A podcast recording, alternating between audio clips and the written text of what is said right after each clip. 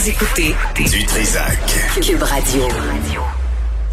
Bon, on a hier euh, en point de presse, le gouvernement, le gouvernement Legault a parlé de délestage d'activités médicales. On a avec nous Dr Michel R. Paquet, qui est néphrologue au CHUM. Dr Paquet, bonjour. Bonjour, M. Dutressac. Merci d'être avec nous. Euh, je pense que vous avez autre chose à faire dans une journée que de parler aux médias. Mais hier, le ministre de la Santé, Christian Dubé, a parlé d'un arrêt complet des greffes de reins. Qu'est-ce qu'on doit comprendre de cette nouvelle-là? -là, est-ce qu'elle est doit être nuancée? Euh, oui, euh, en effet, je pense que cette nouvelle-là doit être nuancée. C'est, c'est pas un arrêt complet de la greffe euh, rénale. Les faut faire la différence entre différentes activités qu'on fait. Ce qui est clair, c'est qu'il y a une diminution des activités, mais c'est vrai en transplantation, c'est vrai en greffe rénale, c'est vrai dans beaucoup d'autres domaines de la médecine et en chirurgie. Euh, mais effectivement, il va y avoir un ralentissement des transplantations rénales, mais il n'y aura pas d'arrêt complet.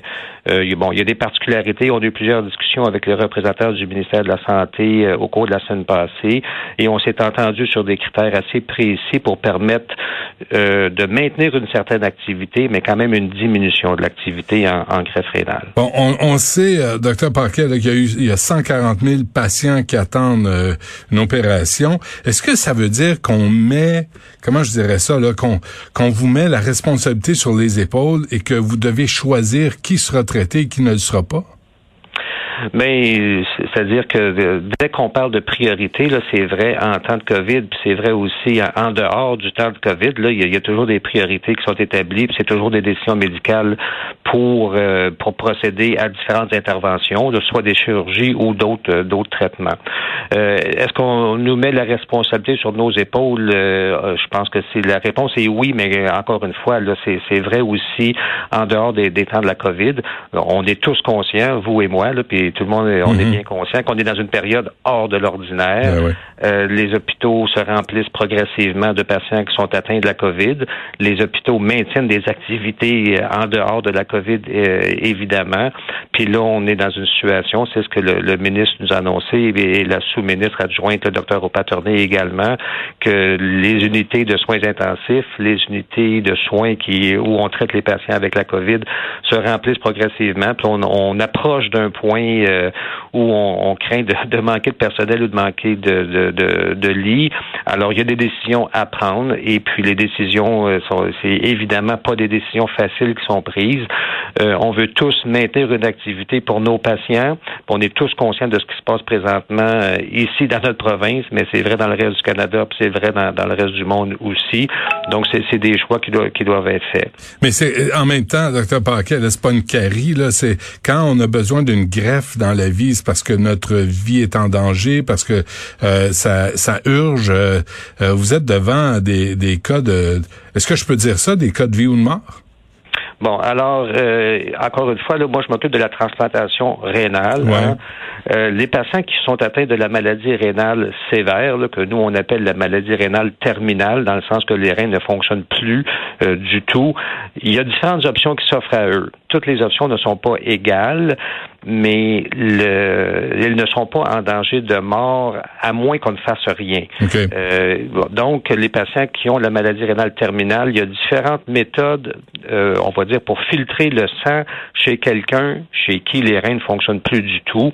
Euh, deux grandes catégories. On va, on va parler de la dialyse, on va parler de la transplantation. C'est deux formes de traitement très différentes, mais dans les deux cas, ça permet de continuer à vivre. C'est deux formes de traitement quand même assez complexes, mais les deux sont possibles. Alors, la question que vous me posez, si on ne peut pas faire une transplantation rénale chez un patient aujourd'hui, est-ce qu'il va mourir euh, à, court terme? La réponse est non, parce qu'il y a une option qui existe, qui est, qui est peut-être pas parfaite, mais qui existe, et de nombreux patients euh, ont des traitements d'hémodialyse, et c'est possible de poursuivre ces traitements-là. Euh, encore une fois, c'est pas une question de vie ou de mort immédiate dans la grande majorité des cas. Je comprends. Mais, mais vous avez été, euh, vous avez présidé le comité de dons d'organes au CHUM. Alors j'imagine que si on parle de dons d'organes, il y, a le, il y a les reins, mais il y a, il y a tout le reste, les poumons, le, le cœur. Là, on, on, arrive à des, à des décisions euh, assez tragiques. Oui. Alors, encore une fois, on a parlé d'une diminution des activités en transplantation. On n'a pas parlé d'un arrêt complet des activités en transplantation. Puis, euh, encore une fois, chaque situation est, évaluée au cas par cas. Dans certains, pour certains organes, effectivement, on peut dire que si la greffe n'est pas faite dans un, moment très rapproché, la vie pourrait être en danger. Mais encore une fois, puis là, je veux pas parler au nom de collègues de spécialités qui ne sont pas les miennes, mhm. mais c'est vrai en greffe cardiaque, c'est vrai en greffe pulmonaire. Dans certains cas, c'est possible de maintenir la vie pendant un certain temps en attendant la greffe. Bon, il y a toujours une limite qu'il ne faut pas dépasser, évidemment, mais il y a toujours moyen, dans certains cas, qu'on puisse attendre un peu.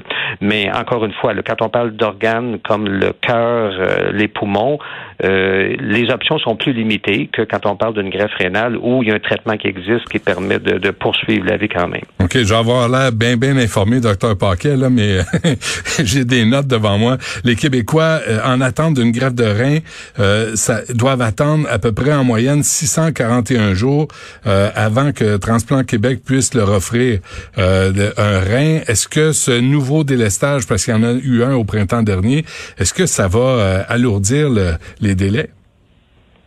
Ben, ouais, les, mathématiques, je pense, sont assez simples. Si on cesse les activités pendant un certain temps, je pense que la conséquence est assez évidente.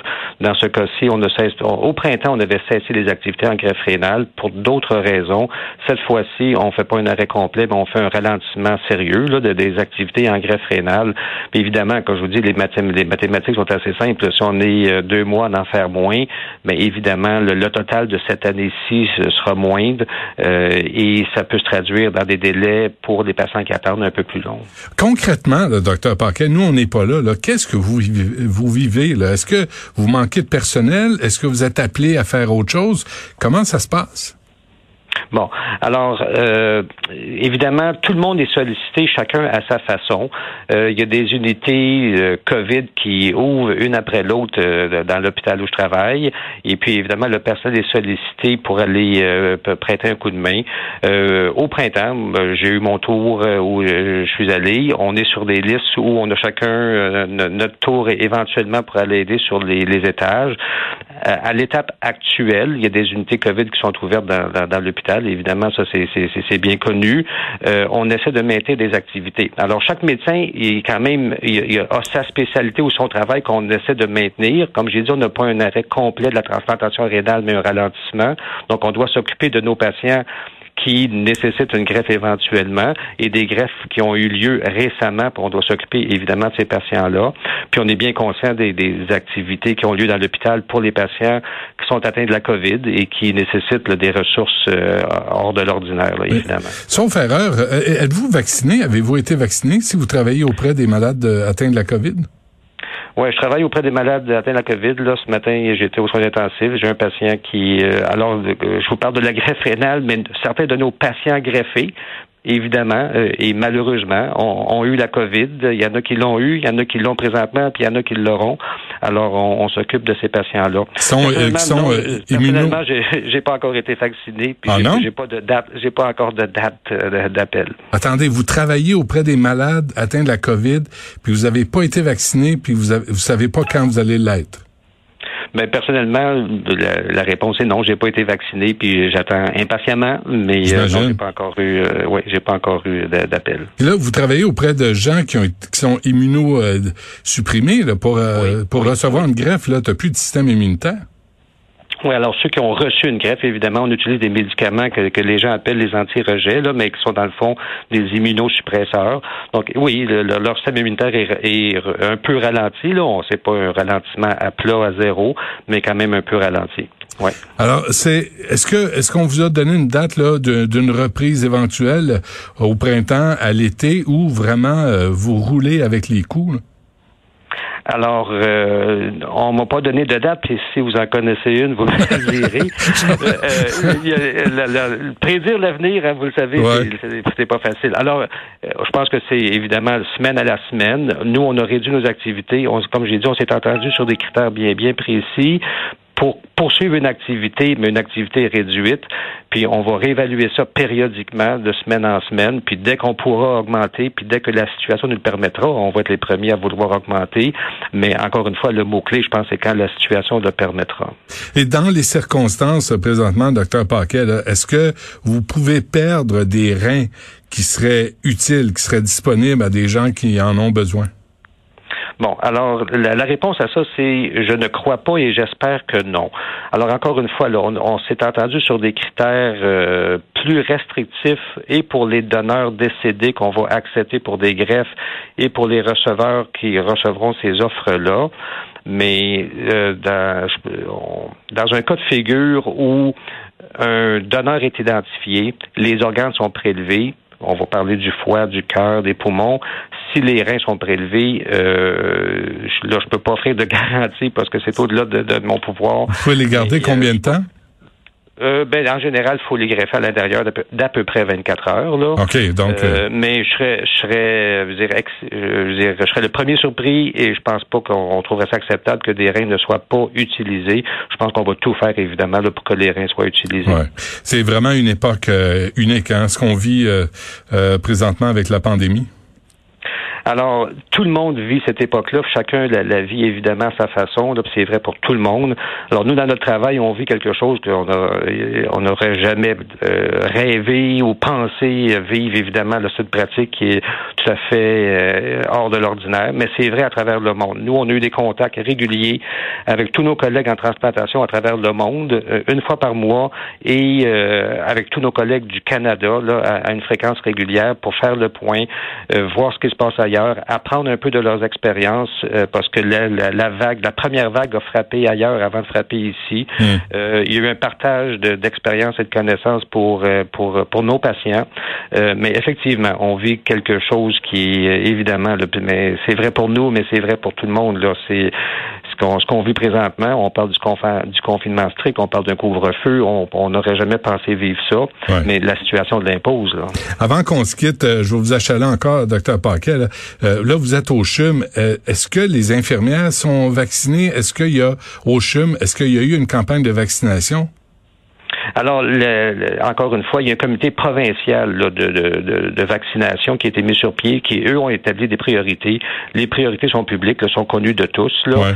Euh, les premiers groupes, c'était dans les centres de soins de longue durée et les patients et les, le personnel. Le deuxième groupe, c'est le personnel de la santé. La vaccination du personnel de la santé euh, est commencée. Je voyais dans, dans, dans, les, dans les médias publics ce matin là qu'un pourcentage euh, relativement significatif du personnel de la santé a déjà été vacciné et ça se poursuit. Donc, oui, c'est débuté. Puis évidemment, tout le monde souhaite. ouais, on voit plus sacré. Hein. Mais les doses, les doses de permettre ce qu'elles peuvent permettre. Ben puis euh, c'est vrai pour tout le monde. Bon, ben écoutez, je vous souhaite euh, une bonne année, bon courage, puis un vaccin euh, au plus sacré, docteur Paquet. Ben, merci bien, puis une, bonne année à vous. Merci d'avoir pris le temps de nous parler. Docteur Michel R. Paquet, néphrologue au CHUM. Merci.